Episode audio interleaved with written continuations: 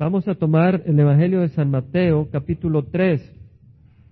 Hermanos, ¿quiénes se han bautizado por voluntad propia? No por voluntad de su mamá, de su tío, de su abuela, sino porque quisieron ser bautizados por su voluntad. Pueden levantar la mano.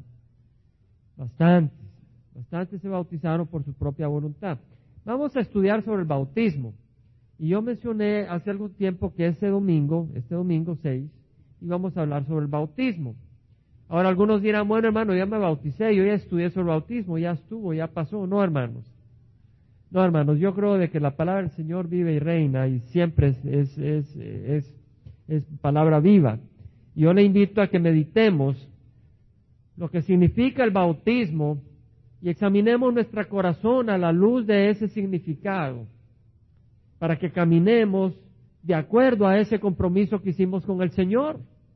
Amén que caminemos de acuerdo a esa luz y para que también conozcamos y podamos compartir con otros. En Mateo capítulo 3 versículo 1 leemos que en aquellos días llegó Juan el Bautista predicando en el desierto de Judea y diciendo, arrepentíos, porque el reino de los cielos se ha acercado, porque este es aquel a quien se refirió el profeta Isaías diciendo, voz del que clama en el desierto, preparad el camino del Señor, haced derechas sus sendas. Y él, Juan, este es Juan el Bautista, tenía un vestido de pelo de camello y un cinto de cuero en la cintura, y su comida era de langostas, es decir, de estos animalitos verdes pequeños, chapulines. Era de langostas y miel silvestre. Acudía entonces a él Jerusalén, toda Judea y toda la, religión, toda la región alrededor del Jordán. Venía toda la gente. Toda la gente venía a oír a Juan el Bautista. El bautizante, quiere decir, no quiere decir que era la denominación bautista, sino que era bautizante, él bautizaba a la gente. Pero eh, realmente, más que bautizar a la gente, él traía a la gente al arrepentimiento, porque él venía a preparar los corazones de los padres y del pueblo de Israel, porque venía el Señor Jesucristo. Y el corazón preparado para Jesucristo es un corazón arrepentido. El Señor no entra en tu corazón si no hay arrepentimiento. Y por eso Juan venía predicando un bautismo de arrepentimiento. El versículo 2 dice, arrepentíos porque el reino de los cielos se ha acercado. Ahora la gente venía, venían de Galilea, venían de todas partes, de Judea, de Jerusalén, de toda la región alrededor del Jordán, confesando sus pecados. O sea que debe haber un entendimiento de que somos pecadores. Yo puedo decir, oh, qué bonito, hay que arrepentirse, yo voy, pero yo no soy el pecador, sino mi vecino. Mi vecina es el pecador, mi esposo es el pecador, yo no soy el pecador. No, cada uno estaba consciente de su pecado, consciente de su maldad. Y dice que venían confesando sus pecados, eran bautizados por él en el río Jordán. Pero cuando vio que muchos de los fariseos y saduceos venían para el bautismo, les dijo, camada de víboras, ¿quién os enseñó a huir de la ira que vendrá? Y eso es lo que les dijo, camada de víboras. ¿Por qué? Porque no había habido arrepentimiento.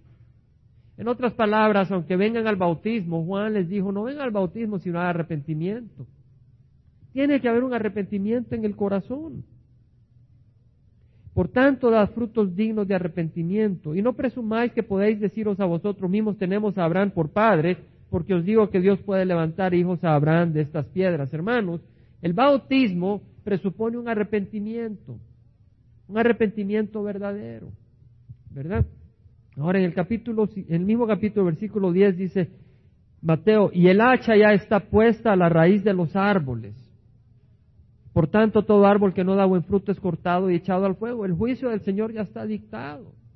El Señor va a traer juicio a este mundo. Yo a la verdad os bautizo con agua para arrepentimiento, pero el que viene detrás de mí es más poderoso que yo, a quien no soy digno de quitar las sandalias, él los bautizará con el Espíritu Santo y con fuego. El Señor Jesucristo nos bautiza con su Santo Espíritu y nos bautiza con fuego. Ahora sabemos de que el cristiano pasa por pruebas y tribulaciones. Dice la palabra del Señor que nuestra fe es probada con fuego. Somos probados con sufrimiento. Somos probados con fuego, pero también con el Espíritu Santo. El bieldo está en su mano. El bieldo es como decir ese tenedor grande que se usa. Se usaba para tirar el trigo con su paja al aire y la brisa en el tope del monte se paraba y aventaba y se llevaba la hojarasca y caía el trigo verdadero abajo. Y de esa manera se separaba el trigo, el grano de la hojarasca. Y dice, recogerá su trigo en el granero, pero quemará la paja en el fuego inextinguible. Entonces llegó Jesús de Galilea al Jordán, a donde estaba Juan para ser bautizado por él. Pero Juan trató de impedírselo diciendo, yo necesito ser bautizado por ti y tú vienes a mí. En otras palabras, Juan reconocía que él mismo necesitaba arrepentimiento. Él ya se había arrepentido. Pero él reconocía de que él no era perfecto. Y Jesús, Jesús, le dijo, permítelo ahora, porque es conveniente que cumplamos así toda justicia, toda rectitud, toda ley. Y entonces Juan se lo permitió. El Señor Jesús se sometió a la voluntad del Padre. Se sometió a la ley para librarnos de la ley, de la maldición de la ley. Después de ser bautizado, Jesús salió del agua inmediatamente y aquí los cielos se abrieron y él vio al Espíritu de Dios que descendía como una paloma. No descendía una paloma, sino que descendía como una paloma. Es decir, se vio al Espíritu Santo descender de una forma como las palomas descienden, con esa gentileza y esa suavidad. y venía sobre él. Se oyó una voz de los cielos que decía, este es mi Hijo amado en quien me he complacido. Hermanos, el Señor Jesucristo fue bautizado no cuando tenía seis meses, no cuando tenía ocho días. Cuando tenía ocho días fue circuncidado. Él fue bautizado cuando tenía treinta años, cuando ya era un adulto. Y Juan Bautista no le podía decir a un bebé arrepentido, ¿cierto? Le decía a la gente grande, a la gente que ya podía entender arrepentidos, ¿cierto? Y el Señor Jesucristo dejó ese mensaje de del bautismo como un requisito, como una, un mandamiento. En, Mateo 28, 19 leemos que él dijo, id y hacer discípulos de todas las naciones. Id y hacer discípulos de todas las naciones, bautizándolos en el nombre del Padre, del Hijo y del Espíritu Santo. Ahora, ¿puede ser discípulo alguien que no conoce a Cristo? No. ¿Y puede conocer uno a Cristo porque el papá así lo quiere? No. Conocer a Cristo, nacer de nuevo es algo que se hace por voluntad personal. Y un bebé no puede decir yo te recibo Jesús. Es cuando llega a cierta edad donde el bebé hace una decisión, ¿verdad? Porque todos los que le recibieron el corazón a ellos les dio el derecho de ser hechos hijos de Dios, nacidos no por voluntad de carne, ni por sangre, ni voluntad de varón, sino de Dios. Hay que nacer de Dios, ¿verdad?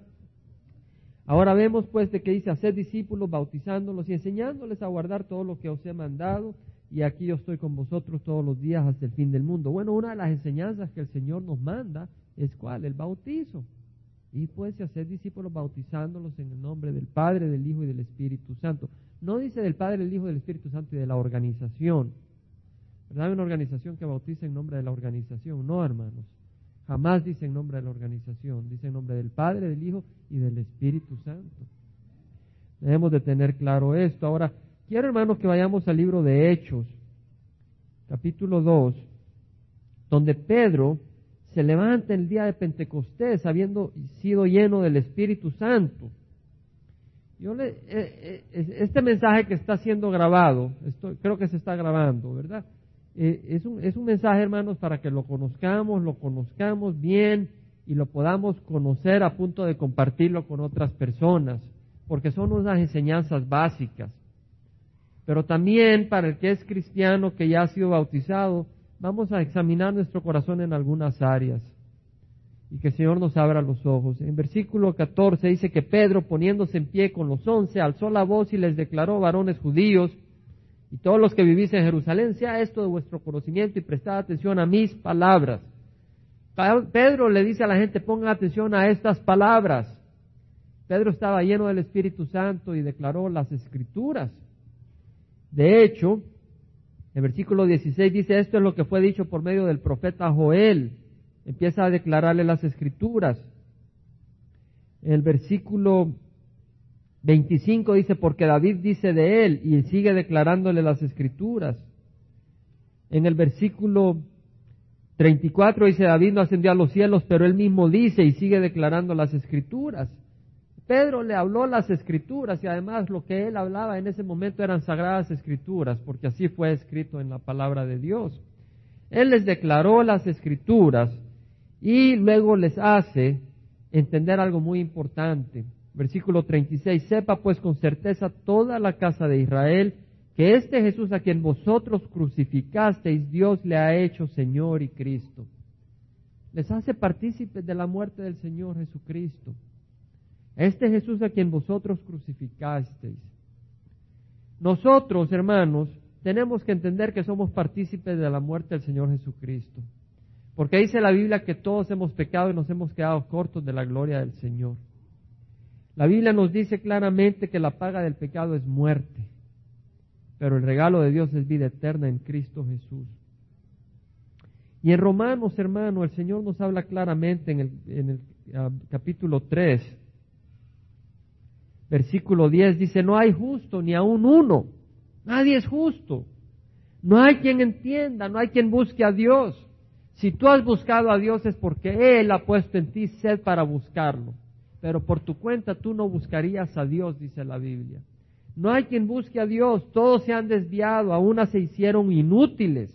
No hay quien haga lo bueno, no hay ni siquiera uno. Sepulcro abierto es su garganta, engañan de continuo con su lengua, veneno de serpientes hay bajo sus labios, llena está su boca de maldición y amargura, sus pies son veloces para derramar sangre, destrucción y miseria hay en sus caminos y la senda de paz no han conocido, no hay temor delante de sus ojos, temor de Dios. El Señor nos dice que somos pecadores. Y en Isaías dice que nos hemos desviado y que el Señor hizo caer sobre él toda nuestra culpa. Y eso está en Isaías 53. Isaías 53 dice, todos nosotros nos descarriamos como ovejas, nos apartamos cada cual por su camino, pero Jehová hizo que cayera sobre él la maldad, la iniquidad de todos nosotros. Isaías 53, 6. Hermanos, entonces nosotros tenemos participación en la muerte de Cristo Jesús. Si no hubiera pecado en nosotros, Cristo no hubiera muerto en la cruz por nosotros. Pero Él nos ama. Él nos ama. Y Pedro le hizo saber al pueblo de que ellos habían sido partícipes de la crucifixión de Jesús. En el versículo 37 leemos que al oír esto, compungidos de corazón, es decir, perforado su corazón, dijeron a Pedro y a los demás apóstoles, varones hermanos, ¿qué haremos? Compugidos de corazón quiere decir que el corazón de ellos se cargó, se sintieron culpables. Hermanos, muchas veces uno puede ir a la iglesia y sentirse culpable, pero eso no trae salvación. Sentirse culpable es distinto a arrepentimiento. Para el arrepentimiento hay que sentirse culpable, saber que uno es culpable, pero además decidir cambiar de dirección. Porque yo puedo sentirme culpable y luego alejarme. Decirme, no, no quiero cambiar de dirección. Sí, yo la regué. Sí, yo he sido malo, yo he sido malvado, pero así sigo. El que se siente culpable y además dice, me arrepiento, quiero cambiar de dirección, ahí hay una dirección que el Señor se recibe. Dice, Pedro les dijo, arrepentíos. Ellos ya estaban, ya se sentían culpables. Ellos tenían el corazón perforado y confundido le dijo, ¿qué haremos? Ya se sentían mal. Pero Pedro le dice, arrepentíos, cambia de dirección, deja ya de andar en tu camino torcido, camina en el camino del Señor. Y ahora tendrás poder porque el Espíritu Santo viene sobre ti para caminar en el camino correcto. Antes no tenías poder. Arrepentíos y sed bautizados. Fíjese, antes del bautizo viene el arrepentimiento. El bautizo nunca ocurre sin que haya arrepentimiento. Lo mismo hacía Juan el Bautista. Arrepentíos y ser bautizados cada uno en el nombre de Jesucristo para perdón de vuestros pecados y recibiréis el don del Espíritu Santo. El arrepentimiento es importante. El versículo 41 leemos que los que habían recibido su palabra fueron bautizados. Primero hay que compartir la palabra, hay que conocer la palabra del Señor antes de pedirle a alguien que se bautice. Si tú no conoces la palabra del Señor, no vas a saber lo que estás haciendo. Tiene que haber oír la palabra del Señor. La palabra del Señor produce culpa, la palabra del Señor te da entendimiento para saber que tienes que arrepentirte y luego ser bautizado. ¿Por qué? Porque el Señor lo pide. El Señor fue bautizado, no de bebé, por su voluntad. Ahora veamos, se dedicaban, dice, se añadieron aquel día, versículo 41, como tres mil almas. Pedro no conocía las tres mil almas, hermanos. Pedro no los conocía personalmente. Yo no creo que conociera tanta gente. Venían gente de a Jerusalén, judíos de todas partes para la fiesta de Pentecostés. Pedro no los conocía, hermanos. Pero él los bautizó en obediencia al Señor. Y no solo él, porque él no bautizó a las tres mil, creo que estaban todos los discípulos ahí ayudando y bautizando. Bautizaron a tres mil personas, pero yo quiero compartirle algo, hermano. Cada vez que hay gente que se ha decidido bautizar, y hemos bautizado varias personas en esta congregación, en algunas ocasiones yo he preguntado, Señor, ¿esta persona está realmente dispuesta a ser bautizada o no? Lo he pensado. Y he sudado ante el Señor. Señor, ¿será esta persona dispuesta realmente de corazón o no? Y le voy a ser honesto, han habido ocasiones en que he tenido duda. Se lo digo de corazón. Pero he llegado a decírselo al Señor, Señor, yo no puedo juzgar, solo tú puedes juzgar. A menos que tenga obvia y claramente la, la, guía del Señor para decir no te bautizo porque tú estás viviendo en pecado, claro. Pero si no tengo eso, yo no puedo juzgar el corazón. Pero te digo que el que se quiere bautizar, el que no ha sido bautizado, que examine su corazón. Porque a quien tiene que rendirle cuentas no es a mí, sino a Cristo Jesús. Y no podemos jugar con el bautismo. El bautismo no es ponerse un traje de baño e irse a aventar a la piscina. No se trata de eso. El bautismo es algo bien serio. El bautismo es algo realmente serio. O, ¿quiere decir que hay que ser bueno? No, pero hay que tener corazón arrepentido. Eso es lo que quiere decir. ¿Quiere decir de que hay que ser perfecto? No, pero hay que realmente ser sincero. Porque el Señor no acepta el corazón que no es sincero. El bautismo debe ser un acto sincero. Primer punto, el bautismo es un mandamiento. Lo dijimos, ¿verdad? El Señor Jesús fue bautizado para cumplir toda justicia y Él nos manda a ser discípulos y bautizarlos en el nombre del Padre, el Hijo y del Espíritu Santo. El bautismo es un mandamiento, pero segundo, el bautismo debe ser un acto sincero. Y la congregación debe entender estas cosas para animar a los miembros de la congregación que no se han bautizado a que se bauticen, no bajo presión, sino bajo el deseo del Espíritu Santo, pero también para que podamos animar con doctrina sana Estamos, hermanos, porque tal vez hay personas que no están listas para ser bautizados, no los vamos a presionar. Tenemos que estar dispuestos a ser sinceros. Hermanos, en el libro de Hechos, capítulo 5, vemos de que el bautismo ser un acto sincero. Tenemos la historia de Ananías y Zafira. Cierto hombre llamado Ananías con Zafira, su mujer, vendió una propiedad. La gente estaba vendiendo sus propiedades y se la traían a los apóstoles. Y los apóstoles se gozaban y la iglesia se gozaba, pero algunos cuando se daban cuenta que habían otros que volteaban a ver y decían, mira qué bonito es fulano, dio su propiedad. Entonces algunos dijeron, oh, yo quiero que me admiren. Y Ananías y Zafira hicieron eso. Y, y dice que vendieron su propiedad, pero se quedaron con parte del precio. Y sabiéndolo también su mujer, trayendo una parte del mismo, lo puso a los pies de los apóstoles. Ellos hicieron como que se habían vendido la propiedad y que todo lo habían entregado a los apóstoles. Ese era el, sentir con que ellos venían a hacer las cosas. Y eso es lo que estaban dando a entender. Pedro dijo a Ananías, ¿por qué te ha llenado Satanás tu corazón para mentir al Espíritu Santo?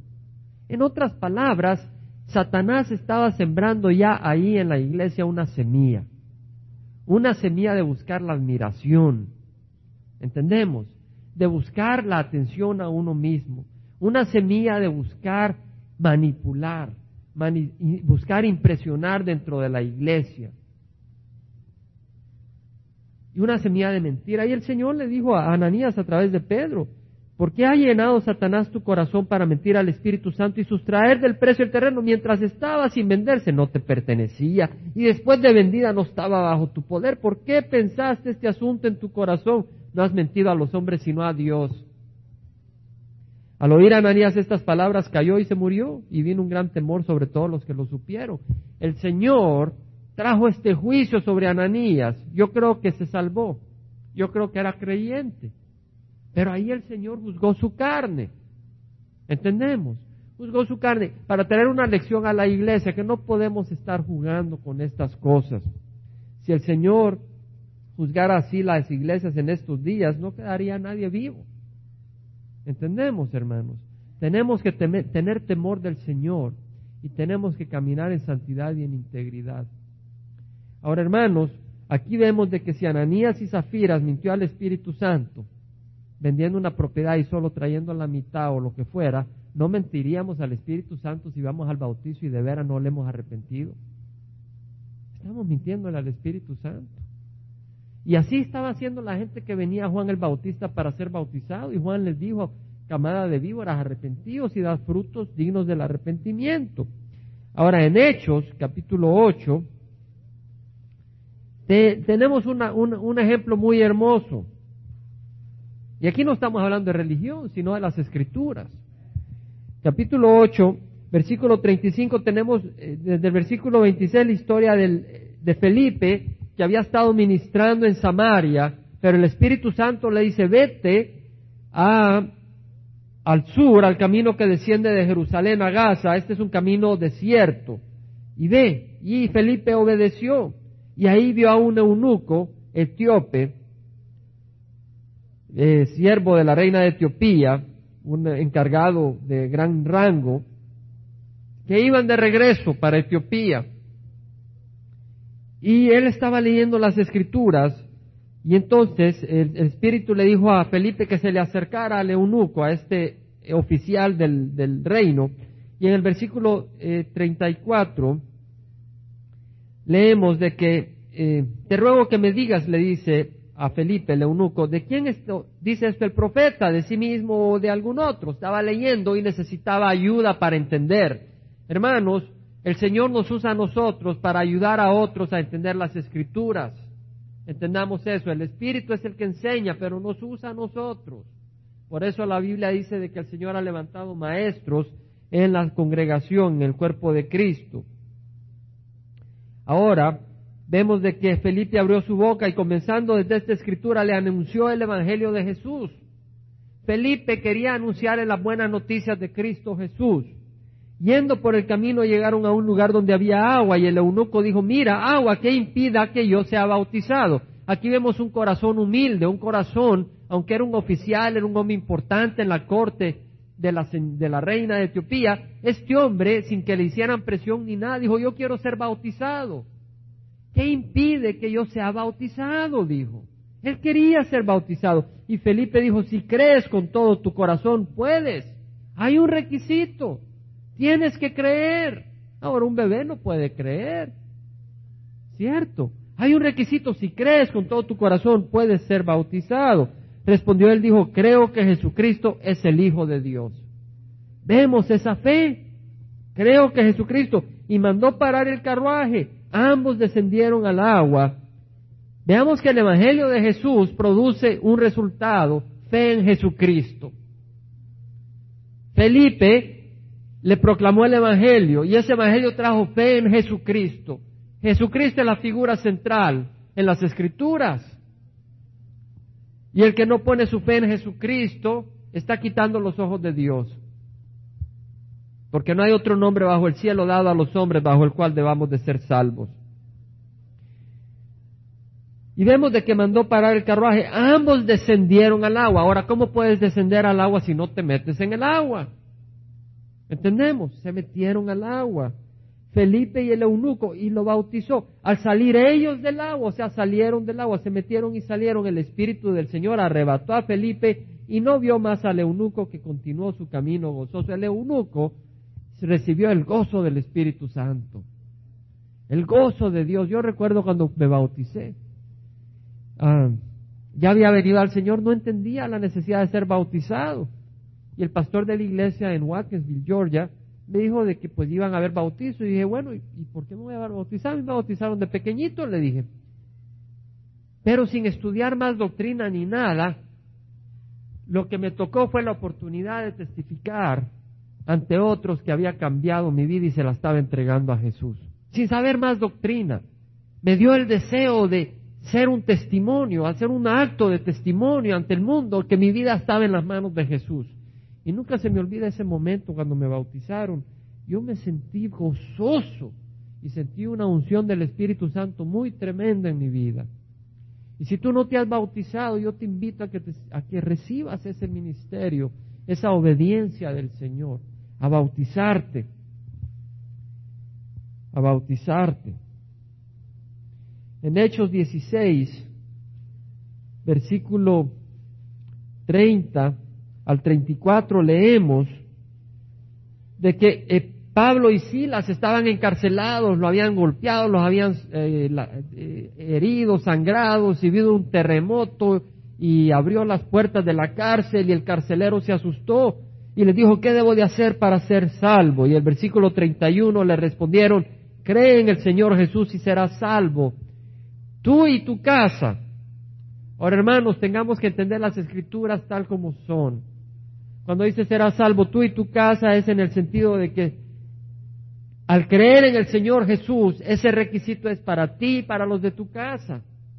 Si tú y los de tu casa aceptan eso, tú y los de tu casa se salvan. Es individual la salvación. Si yo me salvo, no por eso se va a salvar mi esposa. Si, si yo me salvo, no por eso se va a salvar mi hijo. Es una decisión personal e individual. Pero te digo de que si tú te salvas, entra el Señor a tu hogar y tienes mucha más oportunidad de que ellos se salven. Pero hermanos, la salvación es personal, no es un, no es un pacto familiar. Cada uno tiene que venir a los pies de Cristo Jesús. Cada uno. Cada uno es como que leyéramos en Hechos, en el, en el, en el versículo 38 del capítulo 2, que Pedro les dijo, arrepentíos y sed bautizados, y, ¿verdad? Cuando le dijo, ¿qué haremos? Pedro les dijo, arrepentíos y sed bautizados cada uno de vosotros en el nombre de Jesucristo para perdón de vuestros pecados. Quiere decir de que hay que ser bautizados para el perdón de los pecados. No, lo que está diciendo es arrepentíos y ser bautizados. Está diciéndole, arrepiéntase y con eso va a existir el perdón de los pecados. Pero Pedro se adelanta y dice, no solo te arrepientas, obedece al Señor y sé bautizado. ¿Entiende? Entendemos, porque el que estaba muriendo a la par de la cruz de Jesús, él no tuvo tiempo para bautizarse, pero su arrepentimiento le trajo perdón a sus pecados. Tenemos que dejar que el Espíritu nos haga ver estas cosas en las Escrituras, escudriña las Escrituras, procura con diligencia presentarte ante Dios aprobado, como un obrero que sabe manejar la palabra de Dios, las Sagradas Escrituras, que no se avergüenza. Lo que salva es la fe, no el bautizo. Si vamos a primera de Pedro, la primera epístola de Pedro, hermanos. Primera epístola de Pedro, capítulo 3, leemos son escrituras hermosas, hermanos. Yo no me canso de leerlas. Versículo 18 dice que Cristo murió por los pecados una sola vez, el justo por los injustos para llevarnos a Dios. Una vez murió Cristo para llevarnos a Dios. Quiere decir que la muerte de Cristo es suficiente para llevarnos a Dios. Ya no tenemos que hacer obras para ir a Dios muerto en la carne, pero vivificado en el espíritu, en el cual también fue y predicó a los espíritus encarcelados, quienes en otro tiempo fueron desobedientes cuando la paciencia de Dios esperaba en los días de Noé, durante la construcción del arca, en el cual unos pocos, es decir, ocho personas fueron salvadas a través del agua. Pongamos atención, dice que en el espíritu, Versículo 19, en el cual también fue y predicó a los espíritus encarcelados. ¿Quién fue y predicó a los espíritus encarcelados en el espíritu? ¿Quién? Jesucristo. Por ahí dice el 18, Cristo murió por los pecados y luego dice que fue vivificado en el espíritu. Y el versículo 19, en el cual también fue y predicó a los espíritus encarcelados. Jesús fue y le predicó a espíritus encarcelados, pero les predicó antes de que fueran encarcelados no cuando estaban encarcelados. Pero en ese momento que escribe Pedro, esos espíritus ya estaban encarcelados. ¿Por qué? Porque habían desobedecido a Dios y estaban en el Hades y todavía están en el Hades esperando el juicio de Dios. Tremendo, hermanos. Fue el Señor Jesús y le predicó en su espíritu a través del profeta Noé. Versículo 20, que en otro tiempo fueron desobedientes cuando la paciencia de Dios esperaba en los días de Noé. En otras palabras, todos estos hombres que estaban viendo a Noé hacer esta arca, sus espíritus oían la predicación de Noé a través del Señor Jesucristo, a través del Espíritu Santo. ¿Entendemos, hermanos? Pero estos espíritus, estos hombres que tenían almas, que tenían espíritus, desobedecieron, se burlaron de Noé, no le hicieron caso. Y al morir, por el juicio divino, sus espíritus terminaron en el Hades esperando el juicio eterno. Y por eso estaban encarcelados y están encarcelados, pero Jesucristo fue en su espíritu predicando a través de Noé para que se arrepintieran, pero no se arrepintieron. Ahora leemos en el versículo 20 que dice, en el cual unos pocos, es decir, ocho personas fueron salvados a través del agua. Hermanos, ¿cómo se salvaron Noé a través del agua? Si Noé se salvó a través del arca. ¿Cierto? Bueno, es a través del agua también tenemos que entender. Tenemos que entender que el agua es un símbolo y es un elemento que Dios usó para traer juicio. El agua, el, diluvio es agua y el agua trajo juicio. Lo que hizo fue separar al hombre carnal del hombre espiritual. ¿Cierto? Eso fue lo que hizo. El agua hundió y destruyó al hombre carnal. Y separó al hombre espiritual. El hombre espiritual fue el que creyó y puso su fe en Jesucristo, en Dios, y por eso se subió al arca. Todo el mundo se estaba burlando. Todo el mundo nunca había visto lluvia. Salía la humedad del suelo, regaban los ríos, nunca habían visto lluvia. ¿Cómo es que se van a caer lluvia? Se burlaban de Noé, se burlaban de su esposa. Pero sus hijos, sus tres hijos, Sem, Cam y Jafet, y Noé y sus esposas se metieron al arca cuando el Señor dijo y luego cerró la puerta y pasaron siete días y de repente vino el diluvio. Ellos pusieron su fe y por eso eran hombres espirituales. Pusieron su fe en la palabra de Dios y en ese sentido fueron hombres espirituales y por eso el agua los salvó, porque los separó del hombre carnal de manera que Dios pudiera demostrar misericordia sobre ellos habiendo juzgado al hombre carnal. ¿Entendemos? Vemos que el agua es un elemento de juicio. ¿Qué pasó cuando el pueblo de Israel venía saliendo de Egipto? ¿Qué usó el Señor para separar al hombre carnal del hombre espiritual? Y usa el agua. Ellos iban pasando el mar rojo. Y al ir pasando el mar rojo, el pueblo que tenía la fe en Dios salió y no le tuvo miedo al faraón. Y salieron. Y salieron con Moisés. Y cuando vieron el agua, el Señor abrió, pasaron, pero luego el agua que hizo destruyó al pueblo de Egipto, al ejército de Egipto. ¿Qué hizo el agua? Separó al hombre carnal del hombre espiritual. El agua juzgó al hombre carnal, salvando al hombre espiritual. El agua separa al carnal del espiritual. Amén, hermanos. Hermano, ¿y qué hace el bautismo? El bautismo es lo mismo. ¿Qué hace el bautismo? El bautismo quiere decir de que tú eres muerto con Cristo en la cruz, porque ahora eres un hombre espiritual que ha, nacido de nuevo para caminar en la novedad de vida nueva. ¿Entendemos? Por eso es el agua, es un símbolo de juicio. Pero el agua del bautismo es un, es un símbolo voluntario. Únicamente el israelita que quiso salir con Moisés, salió con Moisés y no se quedó con Egipto. Únicamente el hombre que quiso poner la fe con Noé, se metió en el arca con Noé. Y únicamente el que cree las escrituras decide morir a la carne y a este mundo y caminar en el espíritu. Y entonces ese agua, ese bautismo es un símbolo de lo que hay en tu corazón. Y si en tu corazón no estás decidido, no has decidido en tu vida morir a la carne y vivir en el espíritu, no te bautices. Pídele a Dios que te dé arrepentimiento primero. ¿Entendemos, hermanos? ¿Entendemos?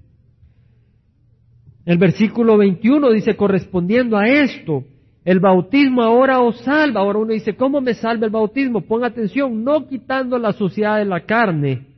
El lavarte el cuerpo no te salva, sino una petición a Dios de una buena conciencia mediante la resurrección de Jesucristo. Es la conciencia arrepentida que pone su fe en Jesucristo a la que te salva.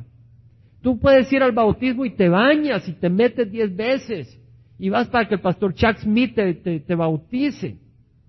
Y luego vas para que el pastor Jack Hafer te bautice y el pastor Greg Laurie no te va a hacer ni cosquilla si no te has arrepentido. Es más, si te ahogas te vas al infierno. Y ahí en Corona del Mar es peligroso. Así que mejor ve arrepentido para que si te ahogas te vas al cielo y no al infierno. Pero es por fe. Es por fe, porque por gracia sois salvos por medio de la fe, no por obras para que nadie se vanagloríe, es por fe. El bautismo es algo que hacemos con gozo. Amén. a mí me, me dio mucho gozo bautizarme. Y es una bendición. En Colosenses 2, versículo 8, dice la palabra del Señor, mirad que nadie os haga cautivos por medio de su filosofía y vanas sutilezas según la tradición de los hombres, conforme a los principios elementales del mundo y no según Cristo.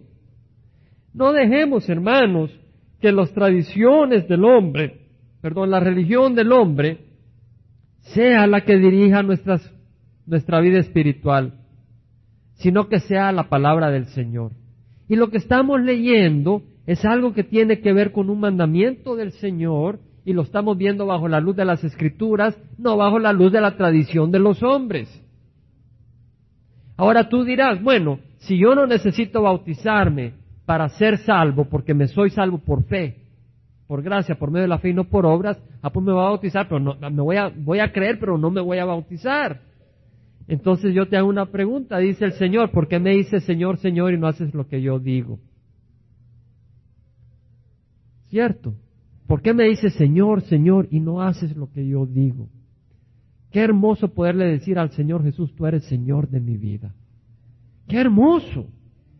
Es hermoso decirle a Jesús, tú eres mi Señor. ¿Qué derecho nos da a nosotros poderle decir al Señor Jesús, tú eres mi Señor? La sangre de Cristo, porque si no, no nos quisiera. Sucios de corazón, malvados de pensamiento. Él no quisiera ser nuestro Señor, pero nos ama tanto que derramó su sangre en la cruz y nos hace aceptables a Dios nos hace aceptables a Dios. Porque Dios nos ama, hermanos. Dios nos ama enormemente.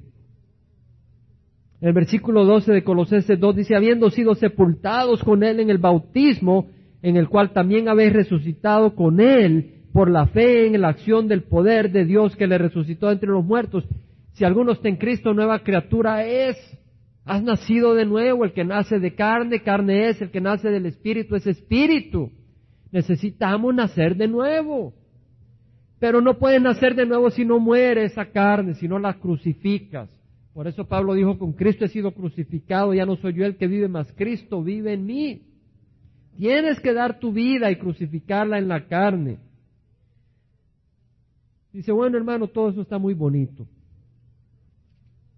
Mira, dice el Señor en Santiago, tú crees que Dios es uno, haces bien, también los demonios creen y tiemblan. No basta creer que Dios es uno, no basta creer las, escrituras, hay que entregarle al Señor la vida. Hay que venir humildemente. El versículo 20 del capítulo 2, Santiago dice, ¿estás dispuesto a admitir, oh hombre vano, que la obra, que la fe sin obras es estéril? Una fe que es viva produce fruto. Una fe que es viva produce fruto. Tú puedes ir a donde Greg Laurie y, confesar a Jesús por Señor con tus labios, pero si realmente no le has entregado tu vida, no va a haber fruto en tu vida. No va a haber fruto. Versículo 26 dice, así como el cuerpo sin el espíritu está muerto, así también la fe sin obras está muerta. En otras palabras, si tú has venido a Cristo, esa fe mostrará obras. Pero la obra más grande es que tú dejarás que Él te transforme y te haga la imagen de Cristo Jesús. Eso es lo más difícil. Es muy fácil decir, oh, vamos a hacer esto para el Señor, vamos a hacer lo otro para el Señor. Lo más difícil es dejar que Él transforme nuestro corazón. Significado del bautismo. La palabra bautizar viene del griego baptizo, que quiere decir cubrir con líquido, mojar completamente. La palabra bautismo no existía en el español. Entendemos, no existía en ningún idioma. La palabra bautismo es una palabra que quiere decir sumerger en griego. Entendemos, es una palabra griega, baptizo. Y quiere decir sumerger, no era una palabra religiosa, quiere decir hundir, meter, para teñir, para mojar completamente, para que una tela agarre su color. Y vemos de que eh, eh, el bautismo, como lo leemos en el Nuevo Testamento, ocurre con personas que tienen uso de razón, que se han arrepentido y quieren seguir al Señor. En Juan, capítulo 3, versículo 23, leemos que Juan también bautizaba en Enón, cerca de Salim. Este es eh, Juan el Bautista el que bautizaba, Juan el apóstol es el que escribe. Juan bautizaba en Enón, cerca de Salim, porque ahí había mucha agua y muchos venían y eran bautizados, había suficiente agua para hundirte un poquito. Ahí te tapas la nariz y te metes abajo, sin miedo, porque el Señor está contigo. ¿Y quién es el que bautiza? ¿Verdad? El que bautiza es el Señor. Mira, eh, leemos en el versículo 22 que después de esto vino Jesús con sus discípulos a la tierra de Judea y estaba ahí con ellos y bautizaba. Ahí está diciendo que Jesús bautizaba. ¿Cierto? Pero hermano, Jesús no bautizaba. Si te vas al capítulo 4, versículo 1 dice, por tanto, cuando el Señor supo que los fariseos habían oído que Él hacía y bautizaba más discípulos que Juan, aunque Jesús mismo no bautizaba sino sus discípulos, salió de Judea y partió otra vez para Galilea. En otras palabras, era por el mandamiento de Jesús que ellos eran bautizados. Y si tú obedeces, entonces estás siendo bautizado porque el Señor te ha ordenado. Entonces estás siendo bautizado de realmente por el Señor, porque estás en las manos de Él en que te estás poniendo. ¿Entendemos, hermanos? A mí se me hace que Judas bautizó mucha gente. A mí se me hace que Judas hizo milagros, porque ellos no creían que Judas era el que iba a traicionar al Señor. ¿Tú crees que los que fueron por bautizados por Judas valieron menos? El Señor dijo que de las piedras podía ser hijos de Abraham. No es el instrumento, sino al Señor al que tú obedeces. Eso es lo que es importante, hermanos. Quisiera concluir, hermanos, el bautismo es un acto ceremonial. El agua no te hace nada. Es una ceremonia pública que se hace en obediencia al mandato de Cristo. Cristo dijo, id y haced discípulos de las naciones bautizándolas en el nombre del Padre, del Hijo y del Espíritu Santo. Tiene un gran significado y es fuente de gran bendición para el que lo obedece. Jesucristo le dijo a los judíos que habían creído en Él, si ustedes permanecen en mis palabras, entonces son verdaderamente mis discípulos y conocerán la verdad y la verdad los hará libres. En el Salmo 1 tenemos una promesa del Señor para los que meditan en la ley de Dios. Habla de bien el hombre que no anda en el consejo de los impíos, ni se detiene en el camino de los pecadores, versículo 1 del capítulo 1, ni se sienta en la silla de los burladores, sino que en la ley de Jehová está su deleite. Deleítate en lo que significa el bautismo y en su ley medita de día y de noche. Será como árbol plantado junto a corrientes de agua que da su fruto a su tiempo y su hoja no se marchita. En todo lo que hace prospera. Yo te invito a que prosperes, a que seas como un árbol plantado junto a ese río. Obedece al Señor. Obedece al Señor. Ahora en Marcos, Evangelio de San Marcos, capítulo 10, leemos en el versículo 35 que se le acercaron Jacobo y Juan a Jesús, los dos hijos del Zebedeo, diciéndole, Maestro, queremos que haga por nosotros lo que te pidamos. Imagínense qué valientes estos hombres. Señor, queremos que nos haga lo que queremos. Estos sí sabían orar, ¿verdad? Quiero cinco Mercedes Benz, una casita en, no sé, ¿dónde? Maestro, queremos que hagas por nosotros lo que te pidamos. Y él le dijo, ¿qué queréis que haga por vosotros? Aquí vemos, aquí vemos, hermanos, algo importante en la oración. ¿Qué es orar? Es pedirle al Señor. Ellos aquí estaban orando, pero el Señor no te da todo lo que, le pidas. El Señor no es tu esclavo, el Señor es nuestro Señor y Él nos ama. Ellos le dijeron, concédenos que en tu gloria nos sentemos uno a tu derecha y el otro a la izquierda. Imagínense. Uno quería estar a la derecha de Jesús y el otro a la izquierda. Era un negocio familiar ahí el reino de los cielos. Y Jesús les dijo, no sabes lo que pedís. Muchas veces no sabemos lo que pedimos. Y por eso el Señor no nos lo concede. No sabemos lo que pedimos. Podéis beber la copa que yo bebo o ser bautizado con el bautismo con que soy bautizado. Hermano, ya había sido bautizado por agua Jesús. ¿Qué bautismo era el que le iba a venir? Bautismo de sangre. El Señor Jesucristo iba a ser bautizado en sangre. Iba a ser golpeado, abofeteado, su barba jalada, con puñetazos golpeado en la cara, su pelo jalado, le iban a poner una corona de espinas, lo iban a flagelar, lo iban a burlar, le iban a escupir. Y lo iban a hacer cargar un madero y luego ir a Gólgota y luego clavarlo con hierro y luego en el calor del día dejarlo morir. Él sabía el sacrificio que tenía que venir, un bautizo de sangre. Y ellos le dijeron, podemos, Jesús les dijo, la copa que yo bebo beberéis y seréis bautizados con el bautismo con que yo soy bautizado. Hermano, yo te digo que no te puedes dar el lujo de no obedecer al Señor. Porque el bautizo del cristiano también es un bautizo de fuego. El Señor dice que nos bautizará en el Espíritu Santo y fuego. Yo te digo, hermano, que la, en la fe del hombre cristiano se prueba en el fuego. Nos lo dice el Señor. En primera de Pedro, hermanos. ¿Estás realmente dispuesto a seguir a Jesús de corazón? No le desobedezcas. No le puedes desobedecer. porque no podrás seguirle si le desobedeces. Dice el versículo 7, el primer capítulo de la primera epístola, para que la prueba de vuestra fe más preciosa que el oro, que perece, aunque probado por fuego, sea hallado que resulta en alabanza, gloria y honor en la revelación de Jesucristo.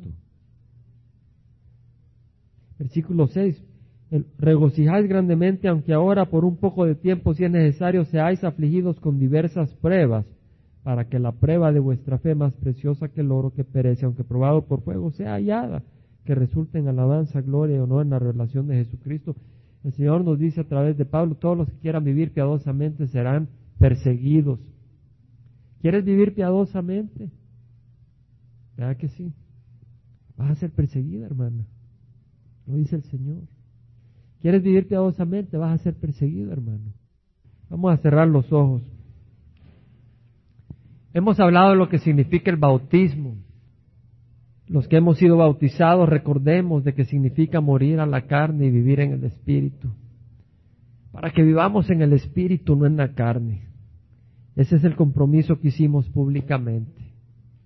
Para los que no se han bautizado, yo les invito que obedezcan al Señor. Pero no por temor ni por obligación, sino por el deseo de seguir al Señor en toda obediencia.